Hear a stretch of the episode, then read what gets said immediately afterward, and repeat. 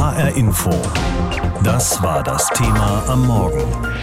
Desinformation und Fake News. Wie Wähler beeinflusst werden.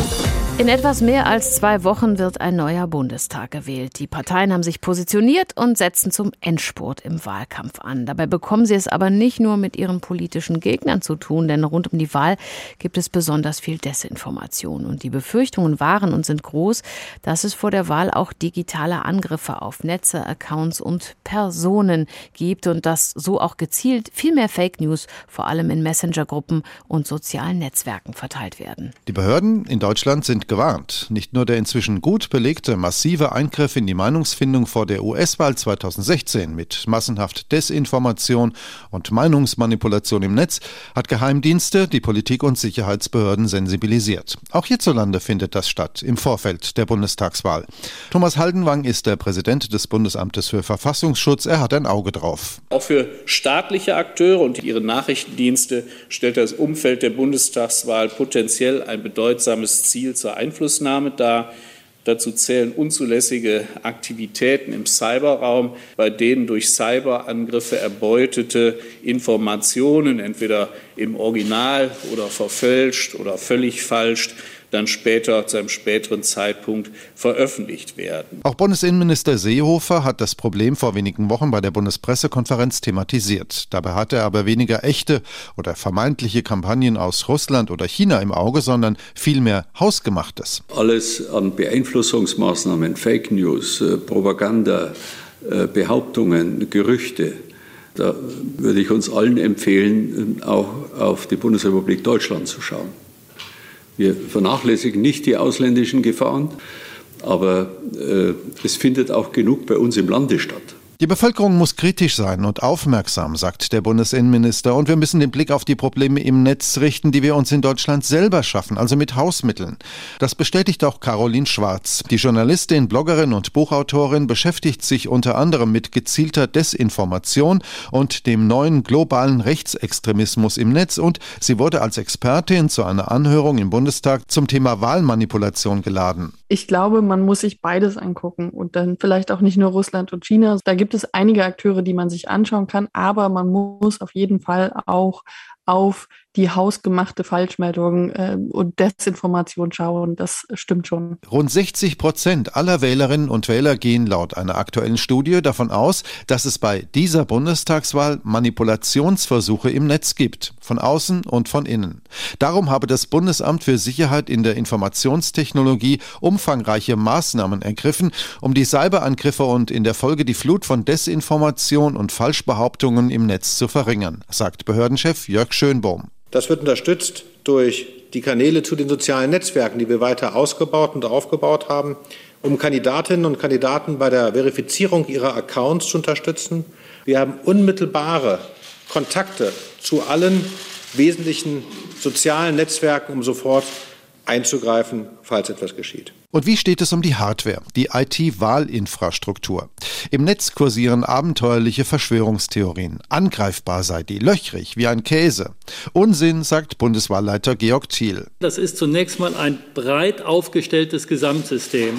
Da kann man Störungen vielleicht in einzelnen Bereichen mal organisieren oder verursachen. Aber das Gesamtsystem ist extrem widerstandsfähig. Vom technischen Standpunkt aus gesehen wird diese Bundestagswahl also sicher sein. Das hat mir auch Hanno Böck vom IT-Portal golem.de bestätigt. Denn in Deutschland wird immer noch auf Papier gewählt und nicht mit Wahlcomputern. Was die, die, den technischen Ablauf der Wahl angeht, würde ich das für relativ unwahrscheinlich halten, dass es da Angriffe gibt. Was auf Papier abläuft, das lässt sich recht gut nachvollziehen. Und wenn es auch einen Verdacht gibt, dass da was schiefgelaufen ist, kann man ja auch nachzählen. Defizite gibt es beim Kampf gegen Desinformation und Meinungsmanipulation im Netz. Das Problem ist zu einem großen Teil hausgemacht, aber auch der Einfluss von außen von sogenannten interessierten Diensten aus dem Ausland, wie das der Verfassungsschutzpräsident nannte, muss im Auge behalten, muss zurückgedrängt werden. Da sind sich alle Akteure einig. Unser Multimedia-Redakteur Udo Langenohl über die Gefahr durch Fake News und Cyberangriffe rund um die Bundestagswahl. Sowas haben Sie vermutlich auch schon mal gehört. Die ehemalige First Lady und US-Außenministerin Clinton organisiert aus dem Keller einer Pizzeria in Washington einen internationalen pädophilen Ring. Wir wissen, das ist eine komplett irre Geschichte und es bleibt das eine irre Geschichte. Kompletter Blödsinn fällt in die Kategorie Fake News oder Verschwörungsmythos. Aber diese krude Geschichte ging tatsächlich vor ein paar Jahren im US-Wahlkampf viral, als Pizzagate bekannt. Und Sie hält sich bis heute. Gezielte Desinformation, um Wahlen zu beeinflussen, darum geht es auch heute hier in HR Info, denn sowas passiert nicht nur auf der anderen Seite des großen Teichs. Auch vor der anstehenden Bundestagswahl gibt es gezielte Angriffe mittels Fake News, Verschwörungsmythen und Desinformation. Jan Eggers ist HR Info Multimedia-Redakteur. Von ihm wollte ich deshalb wissen, welche Beispiele für Fake News oder Desinformation im Zusammenhang mit der Bundestagswahl gibt es denn? Ich habe mal ein Beispiel ausgesucht, das ist vergleichsweise absurd, das ist auch leicht zu überprüfen, dass das nicht stimmt. Und das ist wichtig. Man muss nämlich immer aufpassen, wenn man über diese Desinformation und über diese Falschinformationen redet, dann verbreitet man sie ja trotzdem immer weiter. Mhm. Und das bleibt bei vielen Menschen bleibt tatsächlich nur genau das hängen. Also, worum es geht. Die Grünen-Chefin Annalena Baerbock soll in einem Radiointerview gesagt haben, wir müssen den Glasfaserausbau vorantreiben, damit die E-Autos auch auf dem Land geladen werden können. Das ist natürlich irgendwo ziemlich widersprüchlich und da macht man sich darüber lustig.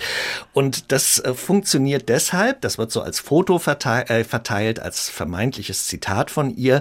Das fun funktioniert deshalb, weil es eine Geschichte bedient. Die Geschichte ist, naja, diese grünen Kandidatin, die sei ja irgendwie schon so ein bisschen so ein Leichtgewicht, das sich ein bisschen wichtig macht. Es steckt natürlich auch ein Körnchen Wahrheit drin, das muss man sagen, weil es gibt tatsächlich ein Radiointerview, wo die grünen Spitzenkandidatin geredet hat über Glasfaserausbau und E-Autos, nur eben nicht zusammen, nicht in dem Zusammenhang. Aber Geteilt wurde das Ganze dann zum Beispiel über Telegram-Gruppen, die sich sonst mit Kritik an den Corona-Maßnahmen beschäftigen. Und es ist auch interessant, weil da gibt es so meiner Beobachtung nach so eine Art unheilige Allianz. Mhm. Also so dieses Gefühl, die da oben, die wollen ja doch machen, was sie wollen. Und da kommen jetzt zunehmend politische Inhalte rein, die sich dann auch, das müssen wir auch sagen, zu großen Teilen gegen die Grünen richten. Es scheint so, und das zeigen auch Analysen beispielsweise für die ARD-Dokumentation, die geheimen Meinungen, Meinungsmacher, dass die Grünen da ganz massiv im Fadenkreuz von Desinformation stehen. Du hast jetzt äh, zum Beispiel Telegram erwähnt. Ich habe solche äh, Geschichten auch über WhatsApp schon bekommen. Solche Messenger-Dienste, sind die der wichtigste Verbreitungsweg für Fake News? Und auf welchen Kanälen wird das dann noch so gestreut? Naja, letzten Endes auf allen Kanälen, wo Menschen sich austauschen und Menschen miteinander kommunizieren. Facebook, da sehen wir es natürlich, wenn Menschen was über Facebook teilen, mhm. auf YouTube auch Videos. Da sehen wir aber auch, wie äh, vieles dann auch von den Plattformen selber wieder rausgenommen wird. Die Messenger, also WhatsApp oder Telegram, die sind auch deshalb problematisch, weil ich da häufig nicht sehen kann, wo Dinge eigentlich herkommen. Ich kriege nur so ein Bild weitergeleitet, das dann zum Beispiel eben dieses gefälschte Zitat zeigt, einfach auf dem Foto drauf.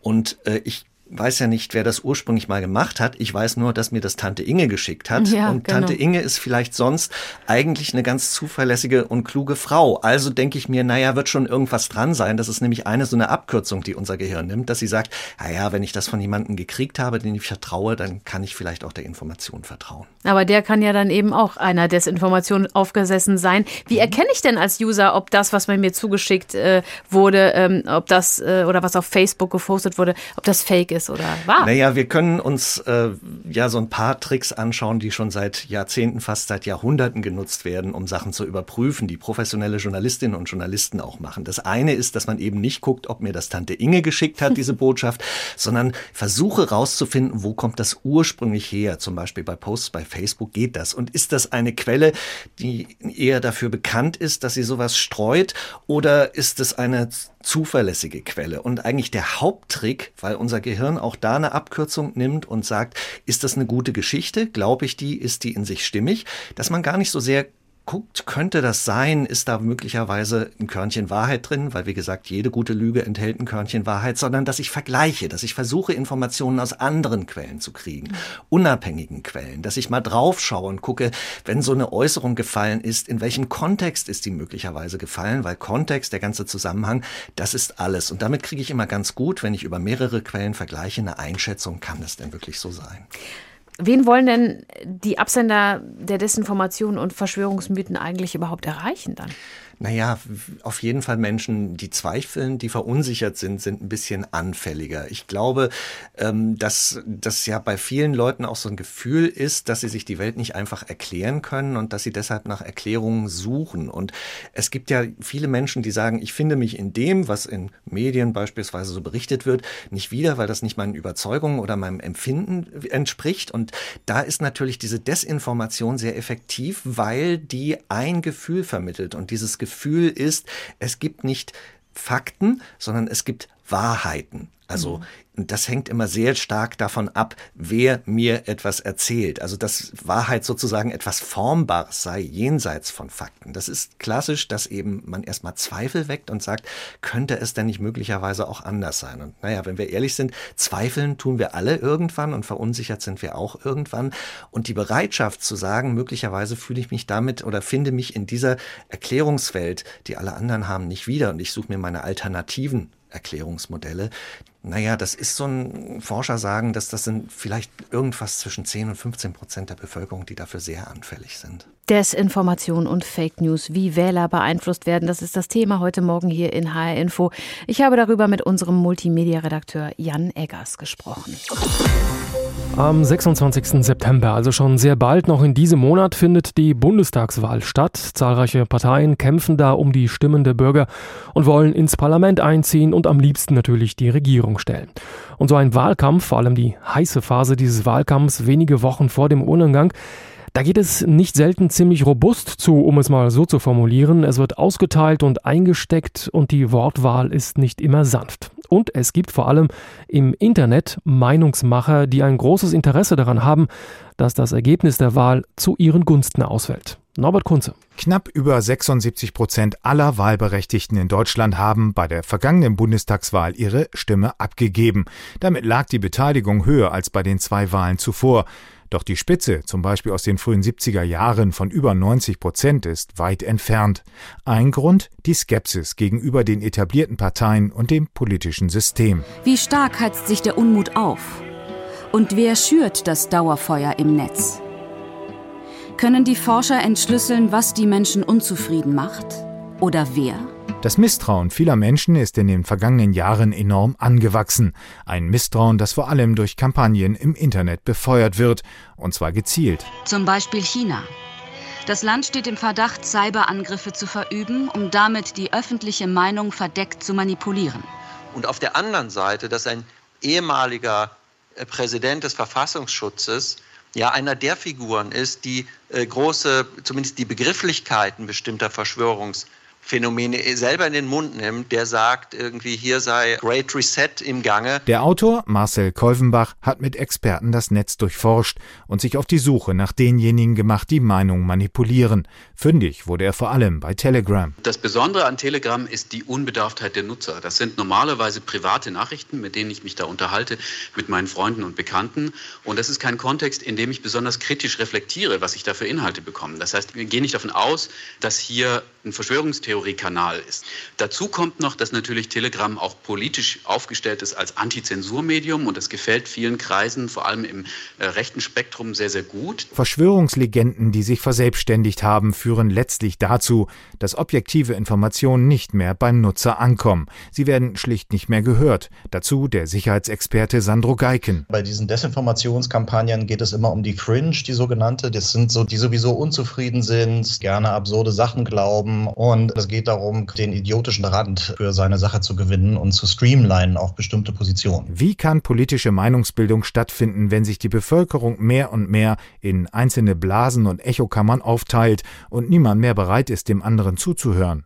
Es wirkt wie ein neues Phänomen, doch eigentlich hat das Anwenden von Falschinformationen Tradition im Wahlkampf. Was wir sehen, ist natürlich, sind uralte Taktiken und Techniken, alles uralte Geschichten, äh, nur halt in neuen Medien. Die Story im ersten deckt die Methoden der geheimen Meinungsmacher aus dem In- und Ausland auf und zeigt, wie wenig Deutschland auf diese Angriffe vorbereitet ist. Gibt es bestimmte Staaten, die besonders im Fokus sind, bei denen Sie überzeugt sind, dass sie zu den Täterstaaten gehören? Alle, die demokratiefeindlich sind. Die geheimen Meinungsmacher vor der Bundestagswahl. Ein Bericht war das von Norbert Kunze. Sie können die Fernsehreportage dazu übrigens auch sehen und zwar in der ARD Mediathek zu finden unter der Rubrik Die Story im Ersten. Bei der Corona-Impfung wird uns ein Chip verpflanzt. Die Impfung ist überhaupt nicht sicher und die Bundesregierung strebt auch eine Impfpflicht an. Die grüne Spitzenkandidatin Annalena Baerbock will Haustiere abschaffen. Alles Fake News, Desinformation, schlicht gelogen. Aber all das kursiert im Netz und wer es dahin gebracht hat, verfolgt vor allem ein Ziel, die Stimmung der Menschen zu beeinflussen. Immer aber gerade auch jetzt vor der Bundestagswahl. Die Gefahr und die Angst davor sind real. Mehr als 60 Prozent der Menschen in Deutschland befürchten, dass Fake News sich tatsächlich auf das Wahlergebnis auswirken werden. Das zeigt eine aktuelle Studie der Initiative Reset, die sich für mehr Demokratie im Netz einsetzt. Deutschland und die EU gehen gegen diese Kampagnen vor und Lutz Güllner ist Leiter der Abteilung für strategische Kommunikation im Europäischen Auswärtigen Dienst. Auf der Webseite EU versus Disinformation entlarven sein Team und er Falschmeldungen und stellen sie richtig. Ich habe gestern Nachmittag mit ihm gesprochen. Wer hat es denn da auf unsere Bundestagswahl abgesehen? Naja, also wir beobachten ja schon seit einer ganzen Weile, dass es da gezielte Aktivitäten gibt, Informationen zu beeinflussen, zu manipulieren. Und Wahlen sind natürlich immer so ein bisschen so ein Kulminationspunkt, wo man genau ansetzen kann. Und da sind sehr unterschiedliche Gruppen aktiv und das beinhaltet leider, muss man sagen, eben auch ausländische staatliche Akteure. Wir gucken uns an, was machen hier Akteure aus Russland oder aus anderen Ländern eigentlich in unserem Informationsraum? Ja, und das sind wirklich die großen Fragen, die man sich auch weiterhin ganz genau nicht nur stellen muss, sondern sie auch beantworten muss. Wie gehen diese Akteure vor? Können Sie da ein paar Beispiele nennen? Naja, wir haben ja schon gesehen in der Vergangenheit, was da passiert ist. Das Beispiel der US-Wahlen 2016, als da ganz gezielt in diesen Wahlprozess sowohl technisch als auch inhaltlich eingegriffen wurde. Da ging es ja nicht darum, um irgendwie einen Kandidaten besonders zu loben und den anderen weniger zu loben, sondern da ging es ja um ganz klare technische Aktivitäten, nämlich die E-Mails von äh, der Demokratischen Partei eben herunterzuladen und sie dann ganz gezielt, genau zum richtigen Zeitpunkt sozusagen auch zu veröffentlichen. Und das wissen wir ja aus der Vergangenheit, dass das auch zu diesem Stimmungsumschwung geführt hat. Das heißt, wir sehen, dass diese Wahlen immer wieder Ziel werden können. Und deswegen sollten wir das sehr genau im Auge behalten, was da passiert und auch sehr genau verstehen, was da passiert.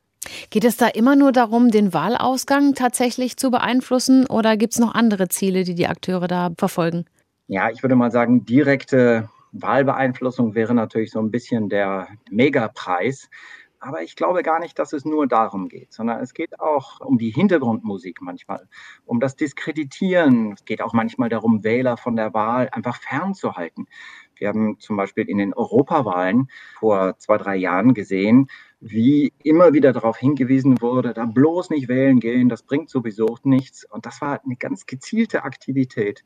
Und letztlich, was dann auch ein bisschen das perfide ist, dass es gar nicht so darum geht, irgendwie plus zwei Prozentpunkte hier oder minus drei Prozentpunkte hier, sondern dass es tatsächlich um das mittel- bis langfristige Ziel geht. Und da geht es um Vertrauen in diese Prozesse, da geht es um Engagement von Bürgerinnen und Bürgern, die werden desillusioniert. Und das haben eben auch einige dieser Akteure auf ihrer Tagesordnung, leider. Viele Meldungen sind ja absolut haarsträubend. Mir fällt jetzt da das Beispiel ein, dass die UNICEF zum Beispiel Kinder entführt. Dringen die Absender damit überhaupt durch und erreichen sie das Ziel dann, die Menschen zu verunsichern auch? Ja, es gibt also wirklich absurdeste Nachrichten. Aber das Problem ist eigentlich gar nicht so die echte Falschinformation, sondern das Problem ist das, was man so als Dekontextualisierung bezeichnet. Das heißt, eine echte Tatsache, aber die sozusagen in einen anderen Zusammenhang eingeräumt wird. Kurz vor den Europawahlen war das große Ereignis des Brandes der Kathedrale von Notre Dame in mhm. Paris. Und da gab es tatsächlich Fotos von dunkelhäutigen Menschen, die fotografiert wurden vor diesem Feuer, die lachten oder zumindest mit einem großen Grinsen. Und das wurde dann in diesen Wahlkontext eingeordnet, um zu zeigen, schaut euch an, genau das passiert. Ihr werdet das bekommen, was ihr befürchtet, nämlich Migration und dass die was mit Feuer zu tun haben oder mit diesem Brandanschlag. Also dieses Verbinden von eigentlich Dingen, die nicht zusammengehören, aber immer mit einem wahren Kern, also irgendwas, was tatsächlich passiert ist, das ist, glaube ich, das echte Perfide. Was tun Sie, um diese Meldung dann richtig zu stellen? Wie arbeiten Sie und Ihre Taskforce? Ja, man kann es so in drei Blöcke nehmen. Das eine ist erstmal aufdecken, einfach mal zeigen, was da passiert, Licht ins Dunkel bringen. Das zweite und wahrscheinlich das Wichtigste ist Stärkung der Reaktionen der Gesellschaft, sich dagegen zu wehren. Wie kann man solche Falschmeldungen erkennen? Das macht man mit Vernetzung von verschiedenen Initiativen und dann natürlich auch immer aktive Kommunikation das heißt, wenn man solche Sachen sieht, erklären, zeigen, welche Elemente hier nicht richtig sind. Ja, und letztlich das Dritte ist natürlich auch, sich anzugucken, wie arbeiten diese Verbreitungswege. Und da kommen wir ganz schnell an die Sozialmedien. Und da haben wir ja auf europäischer Ebene relativ viel gemacht mit ganz klaren Regeln, mit Transparenzregeln, wo eigentlich schon relativ viel passiert ist, aber wo auch noch immer mehr passieren muss.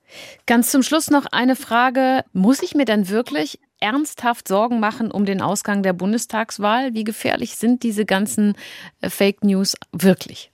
Also ich wäre da sehr vorsichtig, weil nämlich auch ein Ziel dieser Kampagnen ist grundsätzlich die gesamte Integrität dieses Wahlprozesses manchmal in Frage zu stellen.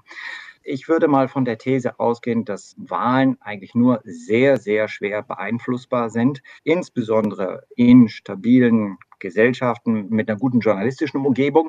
Aber es geht darum auch, dass man vorsichtig sein muss, was da auch mittelfristig passiert, was da einfach an Ideen in die Mitte der Gesellschaft transportiert werden und die sich dann praktisch als Gewissheit verhärten.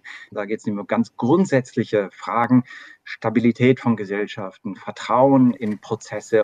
Ich glaube, da muss man am ehesten drauf gucken. Sagt Lutz Güllner, Leiter der Abteilung für strategische Kommunikation im Europäischen Auswärtigen Dienst. HR Info. Das Thema. Wer es hört, hat mehr zu sagen.